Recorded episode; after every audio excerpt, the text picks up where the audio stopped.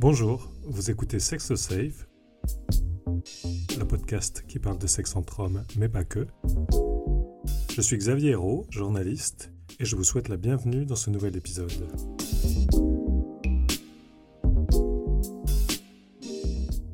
Le chemsex, c'est-à-dire l'utilisation de produits psychoactifs, ou en d'autres termes de drogue, dans un contexte sexuel, fait de plus en plus parler de lui.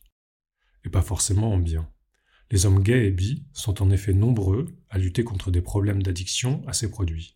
Des problèmes qui peuvent aller de la difficulté à s'en passer à, dans les cas les plus extrêmes, des décès. Parce qu'on n'est jamais trop informé sur le sujet, nous avons voulu faire le point. Avec un ancien usager tout d'abord, puis un militant associatif et un médecin, tous deux spécialistes du sujet. On commence avec un témoignage, celui de Valentin. Valentin a eu envie de tester le sexe sous substances psychoactives, cocaïne, 3-MMC, slam, etc. Sa consommation a augmenté, tout comme sa sensation de plaisir, mais aussi ses déceptions, les risques pour sa santé et les descentes angoissantes. Aujourd'hui, alors qu'il ne consomme plus, il a accepté de nous raconter son parcours.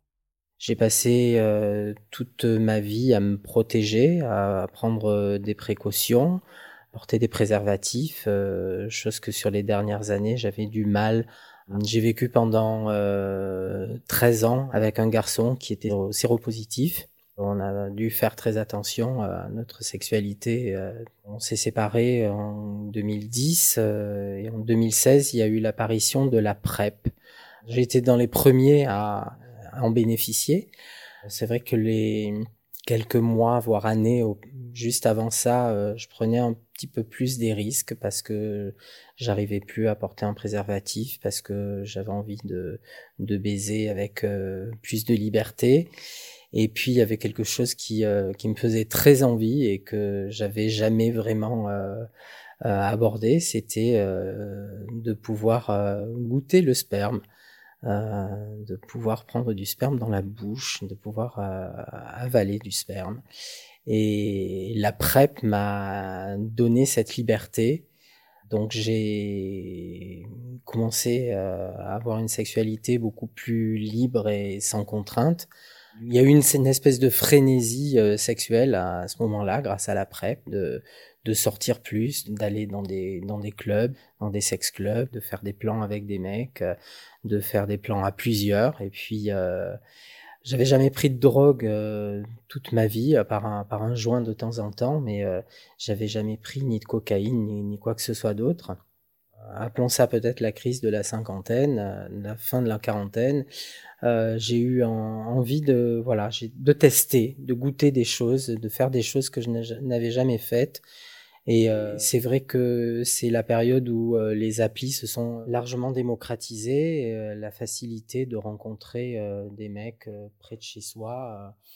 donc je suis, j'ai fait plus de, de rencontres par ce biais-là, et puis de me retrouver avec plusieurs mecs et de d'avoir l'occasion de goûter de la cocaïne déjà, et puis très rapidement ça a été la 3MMC ça m'a beaucoup plu parce que ça m'a donné une liberté, euh, une sensation d'invincibilité, de, force, d'être capable d'aller plus loin, de faire des choses euh, que que j'aurais peut-être pas faites euh, avant.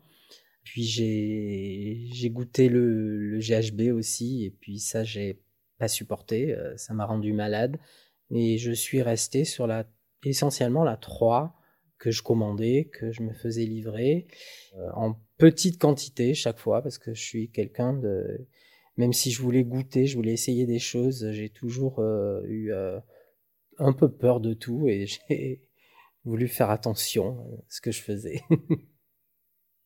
Ça a dû durer à peu près, je dirais, sur un an et demi, avec un début où j'ai pris un petit peu et puis euh, une période où j'ai eu un peu plus de régularité sur la prise de prod. Donc je prenais en petite quantité, mais de manière assez régulière, une à deux fois par semaine, avec des moments parfois, ça pouvait être deux ou deux fois dans le mois ou trois fois, où je faisais des soirées où je voilà des soirées qui durent toute une nuit et, où je prenais plus où je pouvais arriver à prendre 5, 6, 8 traces euh, dans, dans la nuit Jusqu'à 8 traces, ça a été mon maximum. après, il y a eu une fois où j'ai voulu tester le slam aussi. bah, c'est pas vraiment une volonté, mais un jour, on m'a proposé de, me slammer et je me suis dit, ben, pourquoi pas, j'ai voulu essayer. Et euh, ça, c'est quelque chose qui m'a fait euh, doublement peur parce que euh, la descente a été très, très dure après, ça a duré deux jours. Le plaisir a été intense à un point extraordinaire. En fait, c'est vrai que j'ai eu peur du plaisir que j'ai eu, de l'intensité de ce plaisir, de cette montée extraordinaire.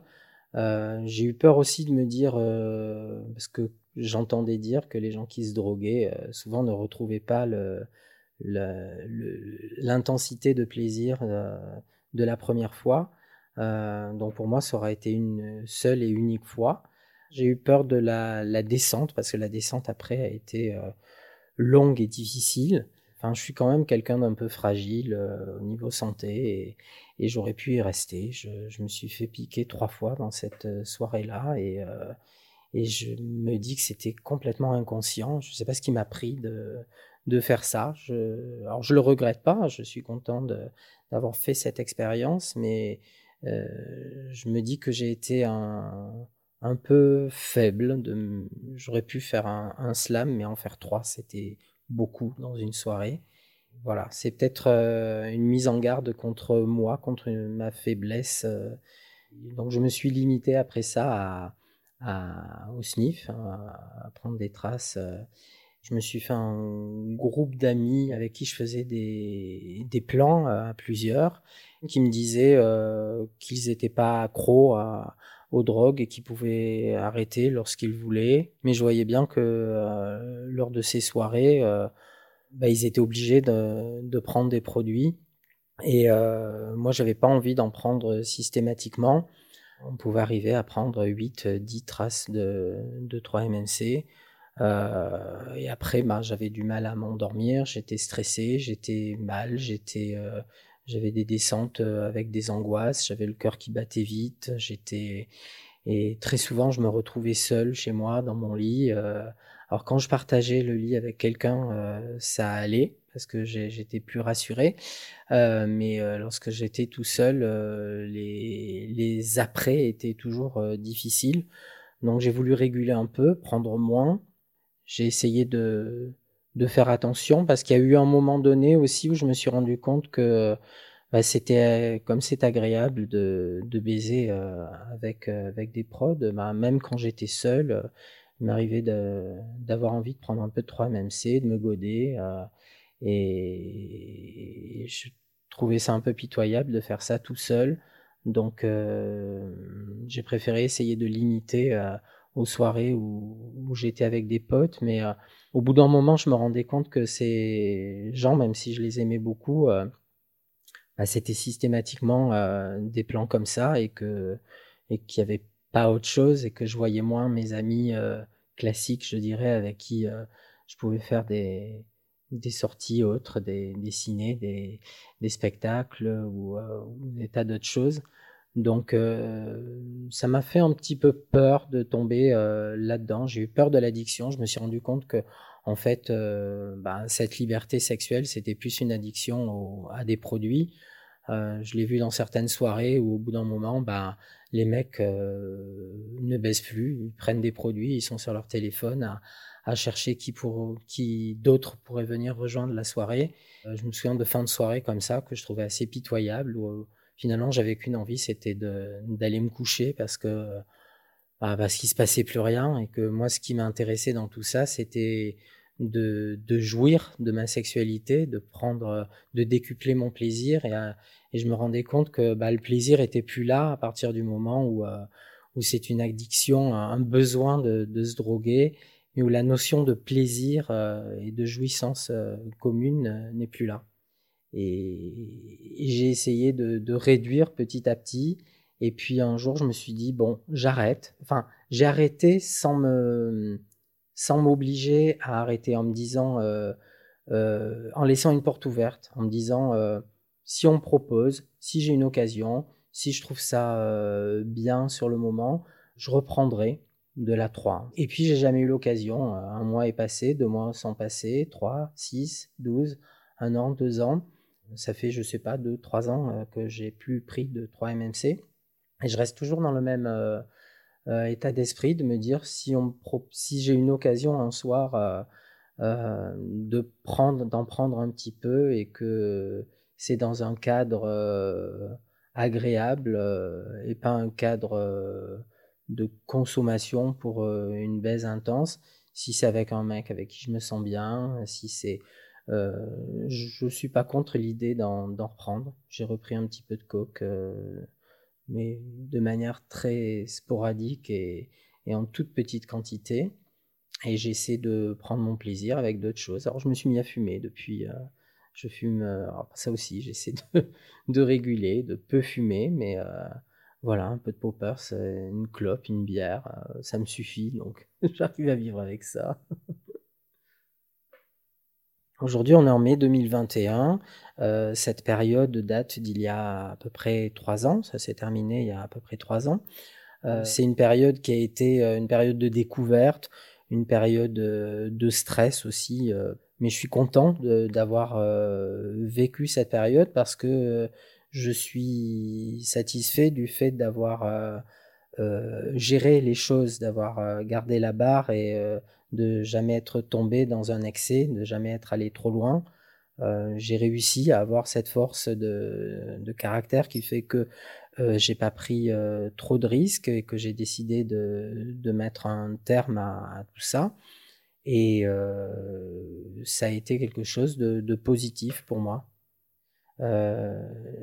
j'ai toujours été dans la limite, mais en sachant toujours maîtriser les choses, de toujours euh, avoir la conscience, euh, même en fin de nuit, de me dire bon là, euh, je reprends plus. dans une heure, je m'en vais, je prends un taxi, un Uber, je, je rentre chez moi. parce qu'il me faut tant d'heures pour me, pour me reposer, j'ai besoin de sommeil, j'ai besoin de temps pour moi. J'ai goûté, j'ai été un peu loin dans certains trucs, mais j'ai réussi à ne pas plonger. Lorsque vous rencontrez des difficultés avec le chemsex, ou que vous souhaitez vous informer pour éviter justement d'en rencontrer, vous pouvez vous adresser à différentes associations. Fred Bladou, qui milite à Aide, l'association de lutte contre le VIH et les IST, est en contact régulier avec des usagers. Il nous explique comment Aide a mis en place une approche bienveillante et il nous livre son regard d'accompagnant sur le chemsex, sans jugement et ancré dans le quotidien. Bonjour Fred Bladou, pouvez-vous nous expliquer comment se passe le suivi des usagers de chemsex? Alors ça dépend de leurs besoins, ça dépend de leurs besoins. L'idée c'est que le chemsex, c'est quelque chose, c'est quelque chose de très important pour moi. Le chemsex ne génère pas toujours des situations problématiques.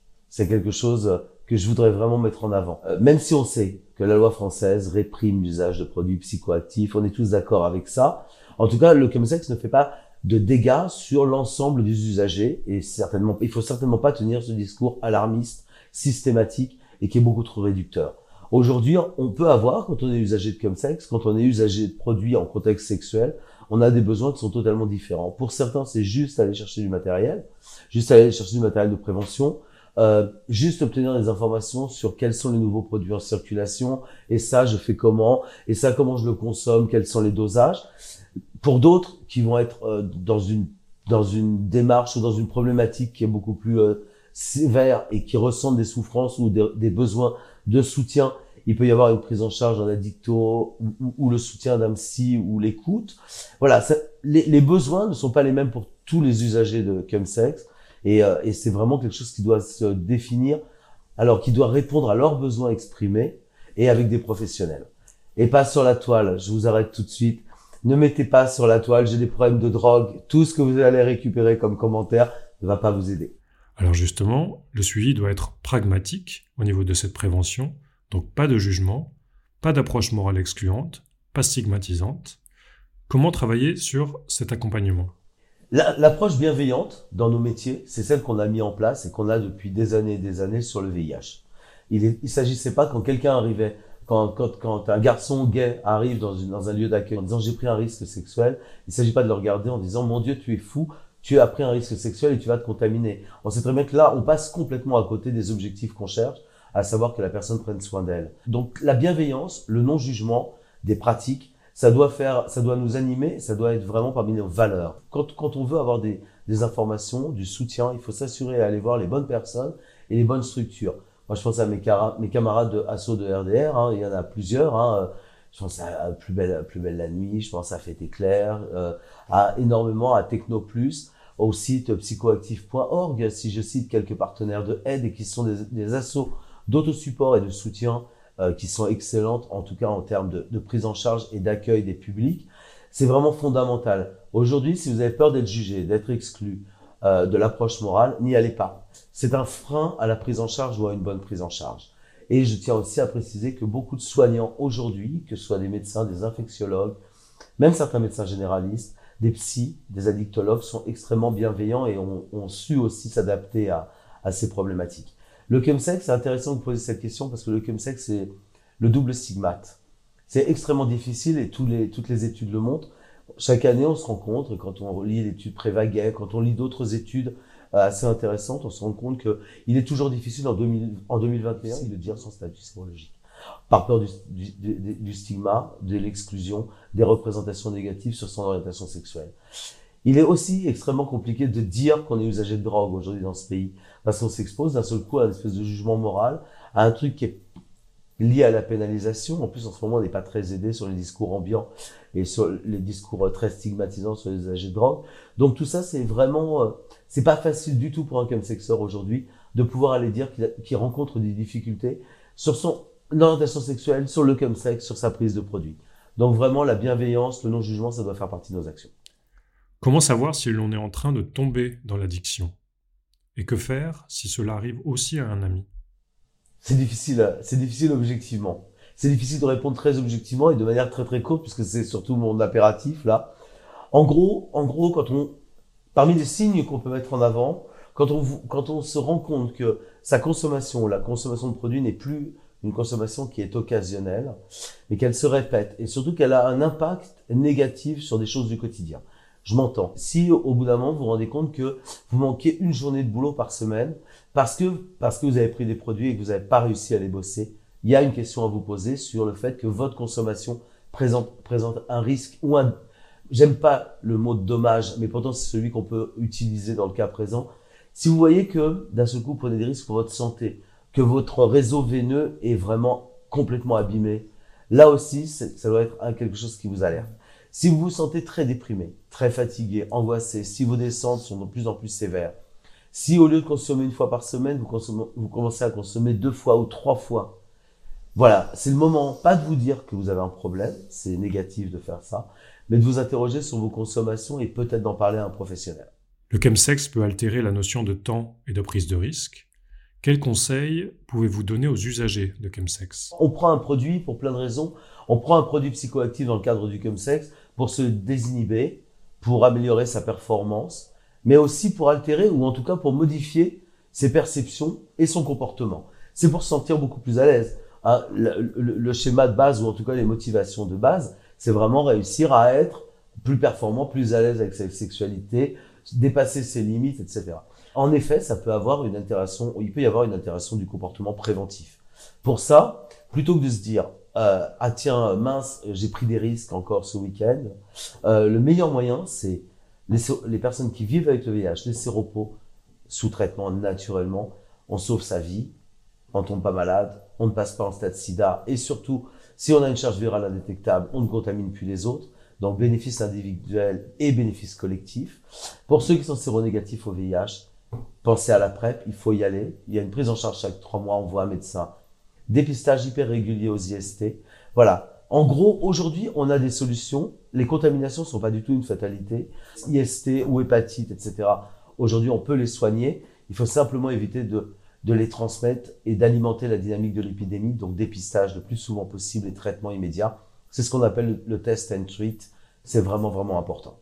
Quelles sont les structures aujourd'hui existantes pour accompagner les personnes qui pratiquent le chemsex et qui ont besoin de conseils ou de soutien Le mieux, le mieux si on a besoin d'informations, c'est de s'adresser vraiment à des structures qui font, qui font l'ensemble. Prévention sexuelle, réduction des risques. Nous, à Aide, on a aussi un groupe qui est réservé aux usagers, euh, qui est un groupe sur Facebook qui s'appelle Aide Info Chemsex. dans lequel les usagers, n'importe quel usager actif ou qui est en, rupture de consommation peut s'inscrire de manière anonyme, confidentielle, etc., où, il peut avoir des informations. C'est réparti un peu sur tout le territoire, donc on peut trouver, même si on est assez isolé, même si on est dans une région qui n'est pas une grande ville ou qui n'a pas une grande ville à proximité ou, la capitale, euh, ça ne veut pas du tout dire qu'on n'a pas accès au chemsex. Aujourd'hui, on voit bien que justement, ça peut toucher n'importe qui, même dans des régions euh, rurales, même dans des zones euh, pas très identifiées comme étant des grandes zones de consommation. Donc voilà, il y a, y a, pas mal de structures. Faut pas hésiter à se rapprocher, à se rapprocher des assauts de lutte contre le sida ou de réduction des risques. Lorsque le chemsex devient un problème de santé, il faut consulter. Nous avons rencontré Thibaut Jedrzejewski, médecin au centre de santé sexuelle le 190 à Paris. Il nous met en garde sur les conséquences médicales du chemsex et les risques de consommer sans être informé. Quel est le profil des patients chemsexeurs que vous recevez? Alors, je reçois plusieurs profils différents, vraiment euh, des profils très très variés. On voit des personnes qui sont consommatrices occasionnelles, des personnes qui sont consommatrices beaucoup plus fréquemment, des personnes qui ont des problèmes, des personnes qui n'en ont pas. Du coup, euh, il y a vraiment une, une, grosse variété de profils. Après, au niveau de l'âge, euh, on voit tous les âges. Au niveau des modes de consommation, on voit tous les modes de consommation des personnes qui euh, prennent par sniff ou, ou par la bouche, des personnes qui vont jusqu'à l'injection. c'est plutôt en termes de proportion de, de personnes qu'on voit. Il y a moins d'injecteurs, bien sûr. Et puis, au niveau de, des problèmes que ça peut poser, il peut y avoir beaucoup de, de situations différentes. Euh, avec euh, des proportions qui sont encore difficiles à évaluer aujourd'hui en termes de, consommation euh, plus ou moins risquée. Alors justement, quels sont les risques pour leur santé? Il y a différents risques et le, premier risque, je pense que c'est un risque sur la santé sexuelle justement, que le, premier impact des produits dans le contexte du chemsex, c'est un impact sur la sexualité, sur la difficulté à avoir un rapport avec l'autre euh, sans produit, même de manière mécanique, à avoir une érection ou à, ou à jouir dans les délais euh, qui, conviennent à la personne. il peut y avoir des euh, conséquences assez rapides sur la sexualité. Et puis après, euh, il y a des conséquences bien sûr en termes d'addiction, il y a des conséquences euh, en termes de physique, euh, de, de euh, d'infection euh, au VIH, à l'hépatite C, des conséquences liées à l'injection qui peuvent dégrader les bras, abîmer les veines, créer des abcès, des infections euh, locales ou bien euh, même jusqu'à jusqu'à des infections du cœur. Les veines abîmées euh, peuvent euh, créer des ce qu'on appelle des œdèmes, c'est des gonflements des bras, des mains, un certain nombre de conséquences physiques visibles aussi par la suite. Et puis au niveau plus sexuel globalement, dans la désinhibition euh, liée à, à l'usage de ces produits-là, on se dit qu'il y a aussi un surrisque de maladies sexuellement transmissibles, du VIH.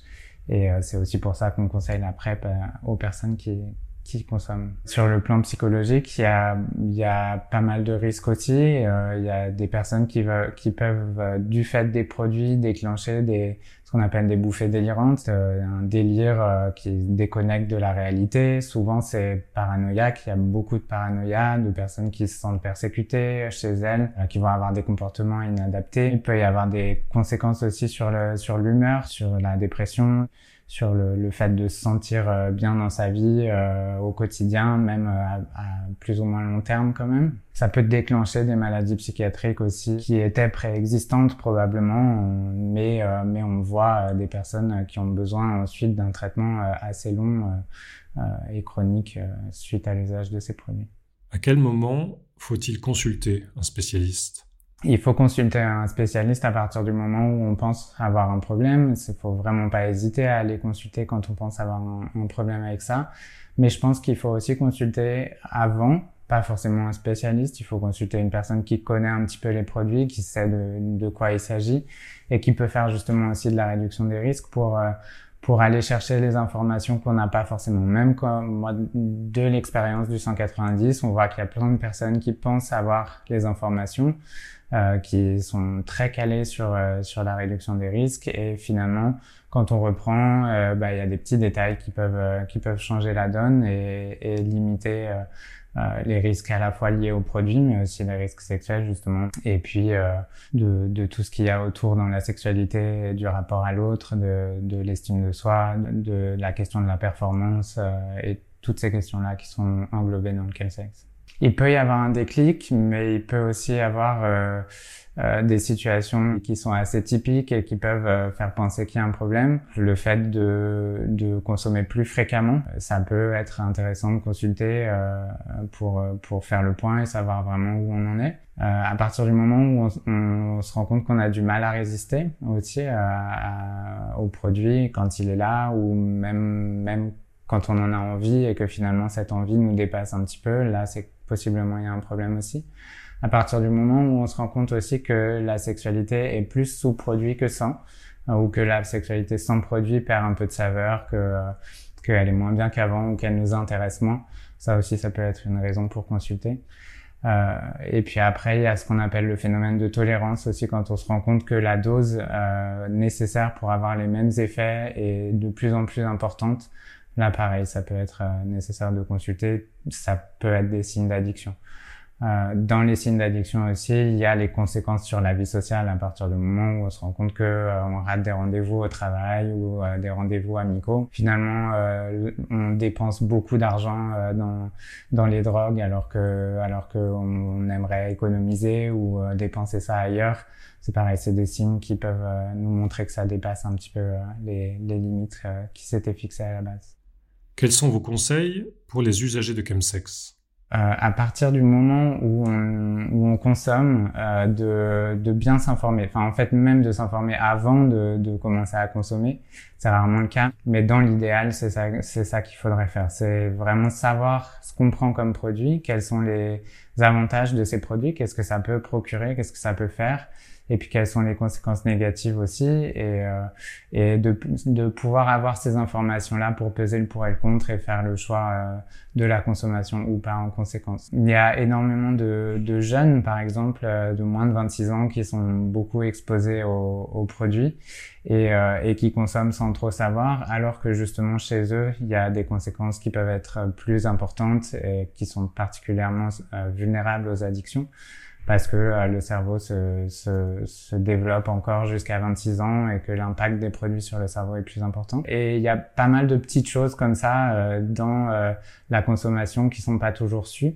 Il y a des sites internet avec pas mal d'informations déjà sur chacun des produits, mais souvent c'est des sites internet qui sont lus un peu en diagonale. Donc moi ce que je propose souvent c'est de, de consulter justement soit des accompagnateurs communautaires, des personnes euh, des addictologues eux-mêmes euh, qui connaissent un petit peu ces produits-là et le contexte du chemsex, euh, ou même justement dans des centres de santé sexuelle, aux médecins PrEP, voilà, des personnes qui seraient susceptibles d'orienter ou ou de donner des conseils de réduction des risques ou même de donner un nom d'une personne qui pourrait apporter les informations nécessaires. Merci beaucoup. Vous venez d'écouter un épisode du podcast Sex Safe s'il vous a plu, n'hésitez pas à vous abonner pour découvrir d'autres sujets. Vous trouverez également plein d'infos concernant la sexualité et la santé des hommes gays et bi sur le site et le compte Instagram sexosafe.fr. À très vite.